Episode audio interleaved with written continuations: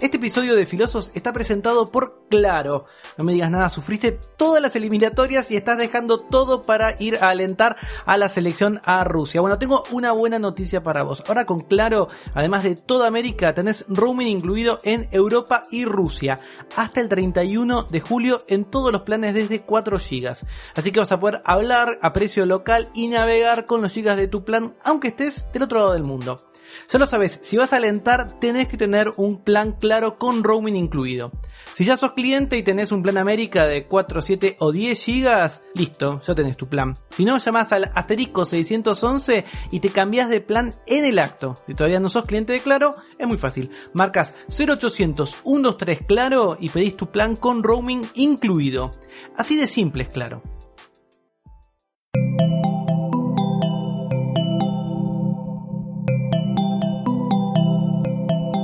Estás escuchando Posta, Radio del Futuro.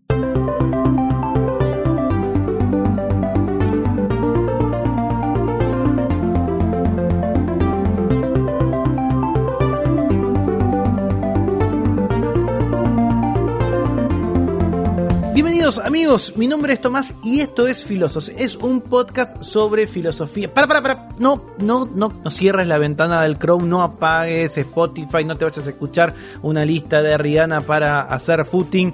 Te juro de verdad que esto no es nada aburrido. Filosos es un podcast sobre problemas reales de filosofía inspirados por algo pop. Puede ser una película, puede ser un pedacito de una serie, un cómic, una novela, un objeto. ¿Qué es lo que estamos haciendo acá? Haciéndonos preguntas, pensando, reflexionando, poniendo en crisis. ¿Estás muy seguro de algo? Pero quizás haz otra manera de pensarlo. No es un encuentro entonces para dar cierre a nada, sino para abrir, abrir puertas, abrir links. ¿Viste cuando estás con el navegador y vas abriendo distintas pestañas? Bueno, ojalá que este podcast te pueda servir para abrir un montón de pestañas y para que puedas descubrir algo que quizás siempre creíste y no sabías que más personas lo pensaron, o para darte cuenta que algo de lo que estabas muy convencido quizás no sea tan cierto.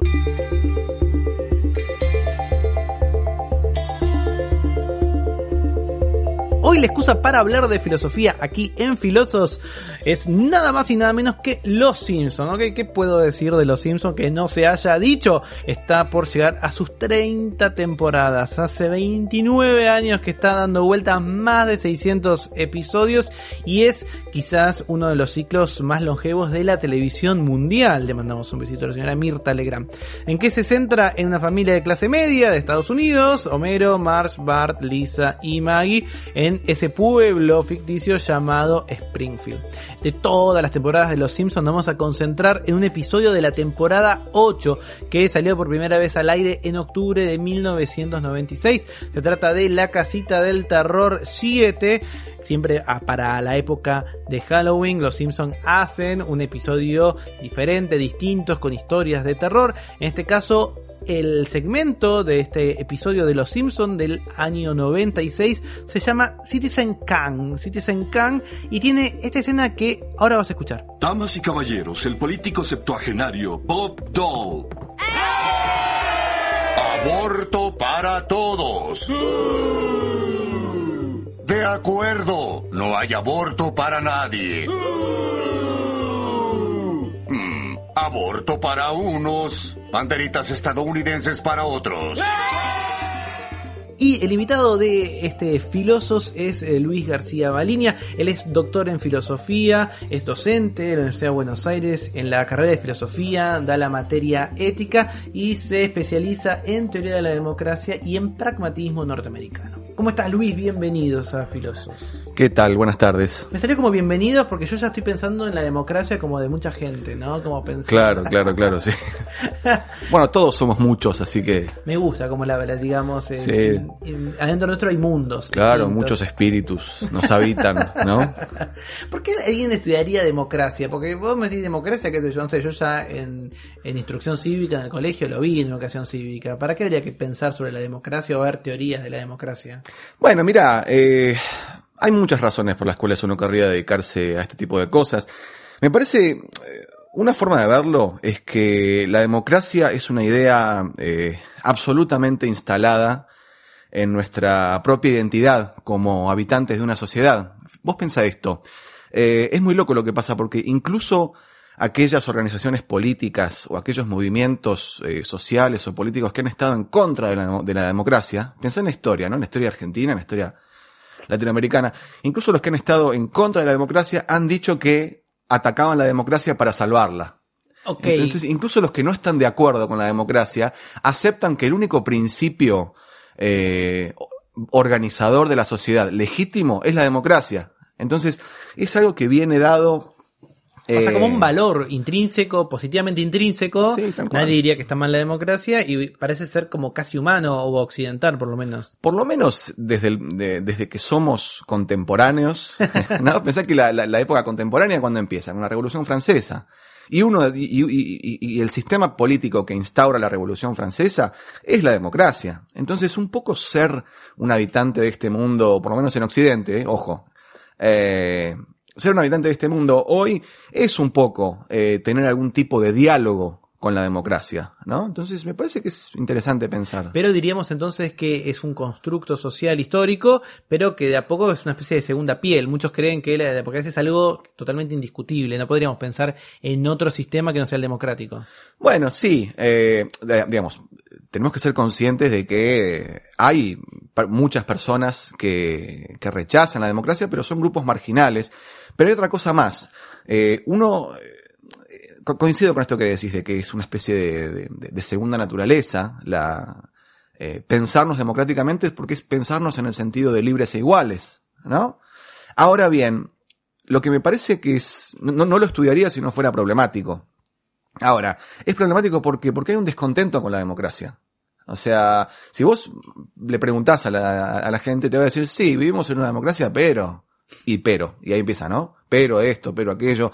El, la idea es, hemos estabilizado, pensá en, en Latinoamérica, hemos estabilizado un orden democrático, pero aún así, la democracia no ha sido capaz de resolver problemas muy viejos, ¿no? La pobreza, la desigualdad, eh, ¿no? Los, los, los, los abusos de poder y demás, y problemas nuevos. No tenemos idea cómo va a ser la democracia para afrontar el cambio tecnológico, eh, qué sé yo, la inteligencia artificial, todos est- estos problemas nuevos, el, cambio climático. Digo, se nos- eh, el clima cambia y nosotros en democracia pensamos que los, eh, y, los y quienes están ahora tratando de lidiar con el, con el cambio climático, parece que van muy lento, van, avanzan, retroceden. Entonces, por un lado es un ideal aceptado, pero por otro lado es, es, es, es muy problemático, ¿no?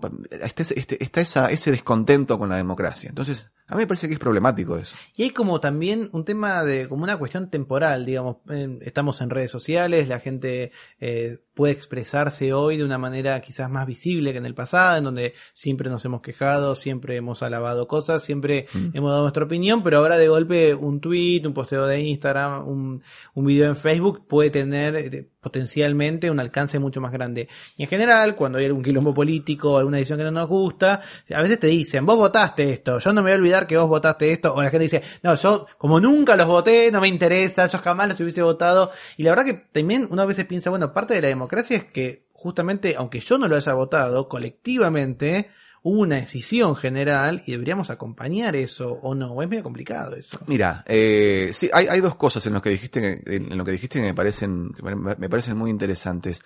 Eh, la primera de ellas es eh, lo, lo, extraño, lo, lo, lo loco de que la promesa de las nuevas tecnologías de una democracia radical, ¿no? Porque las nuevas tecnologías dicen, bueno, ahora tenemos internet, ahora podemos enviarle eh, un, un tweet a Trump y decirle, mira Trump, a mí me parece que, este, esta, eh, que haberte retirado, está, está muy mal lo que hiciste. Capaz que te responde el tipo incluso, ¿viste? Porque está loquísimo. Eh, no quiero decir que el presidente de Estados Unidos está Para loco. nada, para nada. no, no, no, para nada. loco Saludos al. FBI, no. Eh, entonces, por un lado eso, ¿no? La, la promesa de una horizontalidad eh, radical, ¿no? Las, la- la- las, lo- lo- los nuevos medios de comunicación. la Somos todos iguales. Somos todos iguales. Y sin embargo, no hemos logrado. eh, y sin embargo, digo, cualquiera que, que navegue por las redes este, sociales sabe cómo funcionan, ¿no? Son nichos de, de odio visceral y de incomprensión mutua. Entonces, por un lado, esa promesa de, de democracia radical cae o, o tiene los mismos problemas quizá exacerbados, que tenían, que, que tienen los, lo- lo- la, que tenía la democracia habitual, ¿no? La, lo- los científicos sociales, cien- me rehuso a decir cientistas, no digo científicos, no existe cientistas. Bueno, dice, hablan de la polarización de grupo. ¿no? Por ejemplo, como un problema de la democracia, ¿no? Entonces dicen, bueno, en realidad lo que ocurre, y, y- y que esto ocurre en las redes, lo, lo que ocurre mucho en las redes es que podés caer en nichos de gente que piensa solo como vos, ¿no? Entonces vos vas seleccionando y bloqueando eh, a los que más o menos, eh, lo- los que disienten con vos, los vas como, entonces terminás como en un nicho muy acogedor de gente que piensa más o menos como vos. Entonces lo que muestran eh, eh, algunos estudios es que eh, los que entraban en, un, mecanismo de deliberación con una idea moderada, caían en, nichos de gente que reafirmaba sus opiniones y salían de ahí con una idea radicalizada. Entonces, si vos em- em- empezabas, eh, entrabas en un grupo de eso siendo más o menos socialista, pensando que había que redistribuir un poco el ingreso, salías, Tatuado salías tatuado como el Che Guevara, viste, a destruir el, el- el- eh, eso por, un- eh, eso por un lado. Lo, lo- lo segundo que, que, que habías comentado, bueno, me, me- me lo olvidé. Así Pero que seguramente fue algo muy interesante que va a volver. seguramente, hoy a la noche vas a pasar. A mí lo que me lo, lo que pasa también es que uno a veces tiene una idea inocente de la democracia y le parece que es la democracia directa. Ok, todos levantamos la mano, la- lo que, las personas que más levanten la mano, el grupo, la decisión con más manos levantadas es la que se toma. Y la verdad es que hubo alguna vez una sociedad que tuvo democracia directa, es decir, que para cada, para cada decisión la- los, los integrantes de esa comunidad levantaban la mano o votaban o no. Mira, eh, dos cosas. Como me volví a acordar de lo que hablábamos antes, eh, quiero conectar esto que vos decís ahora con, eh, con, lo- con lo anterior y, y hablar de un concepto que es central para la teoría de la democracia, que es el concepto de legitimidad, de legitimidad política o de legitimidad de la democracia. Eh, vos decía- de- decías antes, bueno, eh, se supone que nosotros eh, decimos no lo votamos a este, no lo votamos a aquel, pero igual tenemos que obedecer, porque ese gobierno supuestamente tiene autoridad sobre nosotros. ¿Por qué? Porque ha sido votado. ¿No? Lo segundo que decís es, eh, bueno, hubo experiencias de democracia directa, eh, hubo experiencias según las cuales eh, se levan- lo- lo- lo- los que, la- si, una mayoría levanta la mano, entonces este, todos deben obedecer. Bueno, esa- esas dos cuestiones están atravesadas por la misma idea. Y esa idea es, ¿cuándo un orden político es aceptable? ¿Cuándo se supone eh, que una decisión política es aceptable? ¿Cuándo deberías uno decir, bueno, por más que yo no comparto esto, aún así no tengo ningún derecho a levantarme en armas o a desobedecer. Y eso es justamente lo que, lo, que queda capturado en el concepto de legitimidad política. Entonces, la explicación que nosotros damos de por qué, la, por qué que levantemos las manitos, yo no creo, ha, ha habido muy pocas ocasiones en la, historia en, la cual, en las cuales eh, una democracia eh, mayoritaria, directa, haya, haya tenido, haya sido eh, efectiva, ¿no? No, o sea, lo único que se me ocurre a mí es un consorcio, reunión de consorcio, pero incluso ahí Y viste a veces vos podés Sí. mandar representante, porque vos podés decirle, ok, eh, yo soy dueño, pero alquilo, te firmo un papel o no Sí, quiero. claro, claro, o claro. sea, no, no se me ocurre tampoco, pero a veces la idea naif, por decirlo de una manera, de esa democracia es esto, o sea, que no haya representantes, sino que cada- se toma la decisión que quiere la mayoría, y pocas veces sucede de esta manera tan directa. Sí, sin dudas. Y además, eh, digamos, si, si alguna vez estuviste en una reunión de consorcio, eh, te habrás quedado pensando si es realmente una buena idea. ¿No? ¿Qué quiero decir? Yo, yo voy a las reuniones de consorcio de mi edificio y la verdad que salgo ahí diciendo, uy, Perdí estudié. cuatro horas. No, pero estu- estudié este, 20 años de teoría de la democracia y esto es democracia, ¿no? Entonces vos decís, eh, no sé si es una, eh, si, si es una buena idea. En primer lugar, bueno, en primer lugar porque está eh, esa vieja idea de que las mayorías eh, están buenas hasta que dejan de estarlo. ¿No? Digamos, en, en el siglo XX, todavía no hemos tenido tanta oportunidad en el siglo XXI, pero ya vamos, seguramente vamos a tener. En el siglo XX tenemos bastante evidencia de que esta idea de que eh, la mayoría debe prevalecer sin, eh, sin restricciones, no es tan buena idea, ¿no? Digamos, este, eh, hay un montón de, ejemplos en, el mundo de las democracias mayoritarias que lo único que, logran es aplastar a las minorías. Entonces, usualmente, por lo menos, en, en- insisto, en, la modernidad, no, no estoy hablando de, de las democracias griegas o lo que sea, pero nosotros tendemos a pensar el concepto de democracia unido a otro concepto, que es el concepto de república, es decir, como una serie de restricciones al proceso democrático, restricciones que llamamos restricciones sustantivas al proceso democrático para evitar que el proceso democrático termine, eh, qué sé yo, en el nazismo, ¿no? Total. Eh, ahora, y esto es un problema gravísimo. De a eso, eh, a eso me dediqué, a ese aspecto me dediqué yo durante un montón de tiempo, porque es un problema gravísimo, porque en el fondo es democracia hasta que no te gustan los resultados que ocurren, y entonces ahí lo frenás. Pero entonces no es democracia, o es, muchos dicen o democracia o constitucionalismo. Es decir, o democracia o república. Y, es un, y son incompatibles para eso. Son incompatibles y venimos de la Revolución Francesa con eso. Y, pero a mí me parece que es una tensión de, yo en mi tesis digo, en mi, mi, tesis de doctorado digo que lo resuelvo, y es muy gracioso porque uno, eh, sí, nada, uno, uno, siempre resuelve todo en las tesis, ¿no? Y, y, y, mi director de tesis me dice, sí, sí, pero la verdad que no lo resolvés. bueno, no es tan sencillo. y Luis, te hago una pregunta, ¿por qué elegiste esa escena de Los Simpsons en donde vemos una especie de, de, de presidente o algo así, una realidad distópica, en donde ofrece primero aborto para todos, y mucha gente lo, lo, lo, lo abuchea, sí. eh, ofrece banderitas para todos, lo abuche, o sea, eh, ofrece aborto para nadie y termina ofreciendo, después que abucheo de vuelta, ofrece aborto y banderitas, una cosa para uno, otro, otro, y recién ahí es aclamado. Eh, bueno, mira, eh, primero, eh, para, para mi generación, bueno, yo soy mucho más joven que vos, pero, pero fuera de eso. no, bueno, no, ¿qué va a ser verdad? no, no. Okay. para mi generación, digamos, la verdad que los Simpsons hicieron cumplieron un rol que a mí me gusta ver asociado a la filosofía política, que es el rol de crítica de la cultura. Si vos te acordás hace unos años, ahora ya no sé, no, no, no tengo idea, no lo sigo, pero hasta hace unos años, eh, los Simpsons eran capaces de arrojar eh, una visión sobre la política y la sociedad norteamericana que era un, un bombazo, digamos, ¿no? Desde un canal como Fox, que en Estados Unidos es, un, can es un, canal conservador. Entonces, de alguna manera, eh, muchas veces esos chistes quizás tenían otra dimensión, porque era como si, eh, no sé, a, aquí Canal 13 se burlara de cosas de un monopolio, digamos, de telecomunicación, claro. o Telefe en la época que estaba tenía esos españoles hablara mal de España cosas impensadas, digamos, tienen otra, otra relevancia. Sí, tal cual, tal cual. Y, y bueno, y, a mí, más allá del rol de, de los Simpsons como crítica cultural, eh, insisto, rol que a mí me gusta ver asociado a la, filosofía política, me parece que eso tiene que ver un poco con la imagen de la que te hablaba, de la, de, de ampliamente extendida de la, de la democracia. Eh, a mí me parece que la, la imagen que presentan estos faros culturales, ¿no? Los Simpsons, de la, de la democracia, es muy oscura, ¿no? Si, si vos pensás lo, que los Simpsons están diciendo sobre la democracia norteamericana, que es la, democracia más importante de, de, de, del mundo, eh, si vos mirás lo que está diciendo eh, ese pasaje de, o ese, fragmento de, de, ese capítulo de la democracia norteamericana, es muy sombrío, es muy fuerte, ¿no? Vos, vos pensá esto. Eh, ¿Cómo se el, eh, Khan, ¿no? Sí. Era el, el, el, el, muñequito, el, el alienígena. Sí, el alienígena. Sí. Vos, vos pensás cómo es, la, cómo es la democracia. Hay un tipo que es un marciano, que es un marciano, que es un extraterrestre. O sea, no vive acá, vive en otro lado. Eso es de otro lado.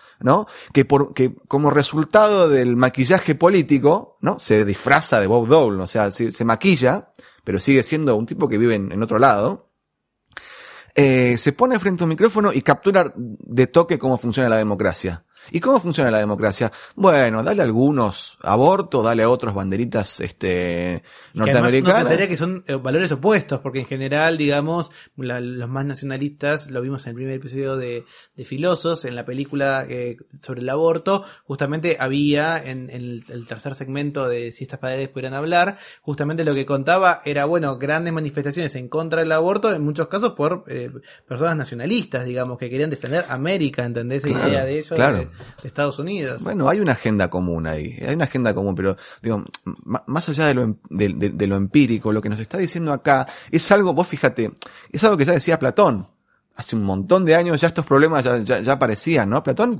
es, es, famoso por un montón de cosas, ok. Eh, pero ya utilizaba esta metáfora de la democracia como un barco, ¿no? Este, ¿te acordás de, eh, la democracia como un barco, ¿no? En la, en la cual, bueno, eh, el dueño del barco, este, es un tipo que no sabe mucho, que no entiende nada y que encima se deja llevar por las pasiones, que, que no sabe mucho de navegación ni de nada.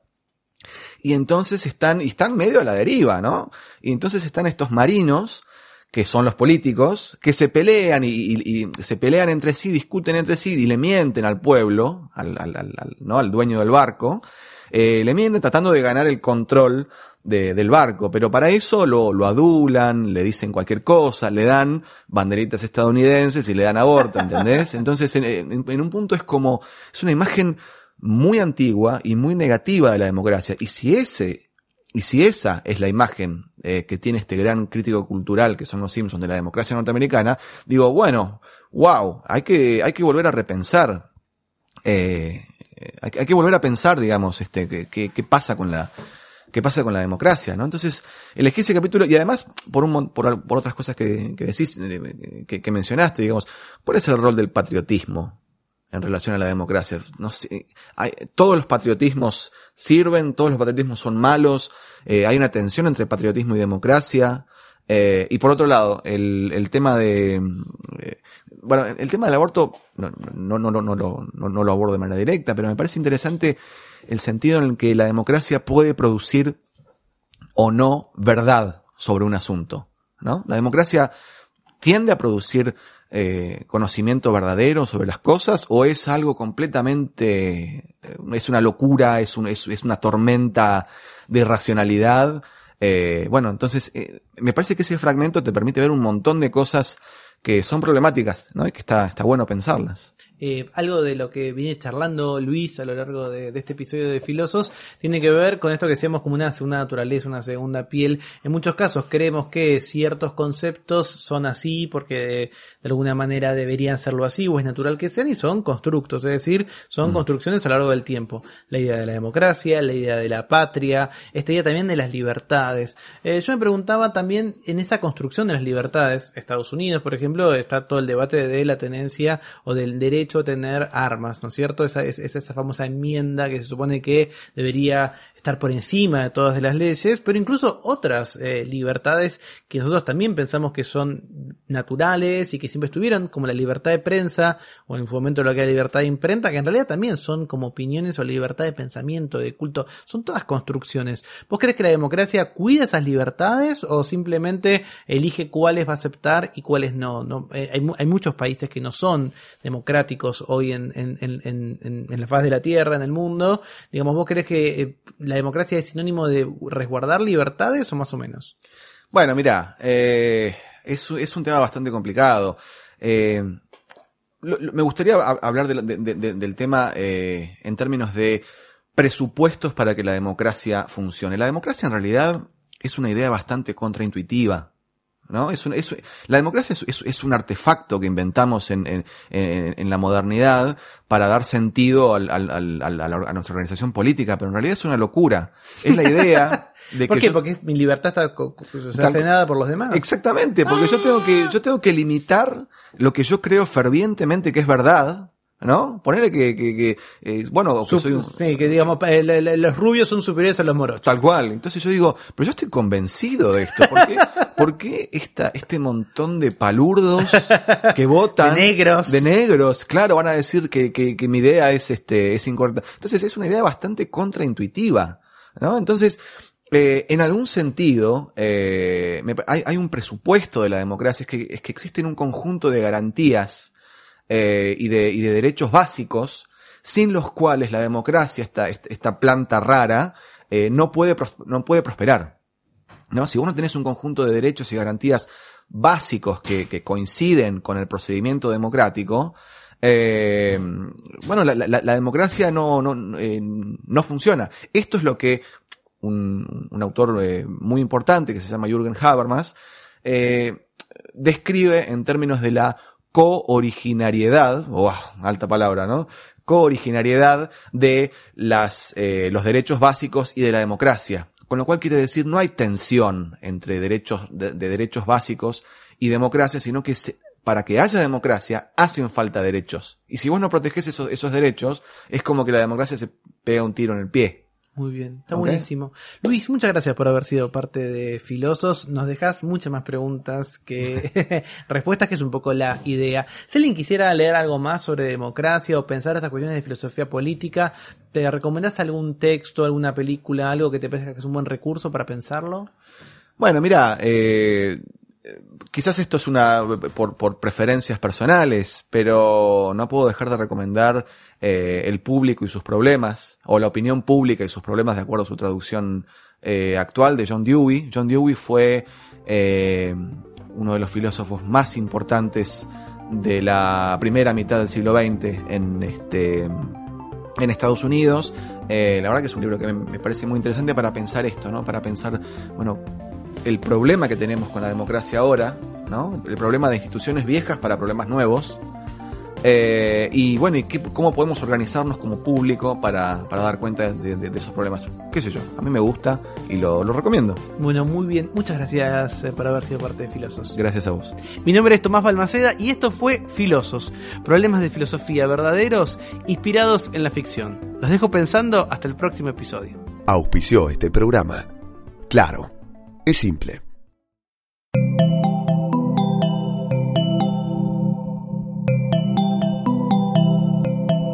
Estás escuchando Posta, Radio del Futuro.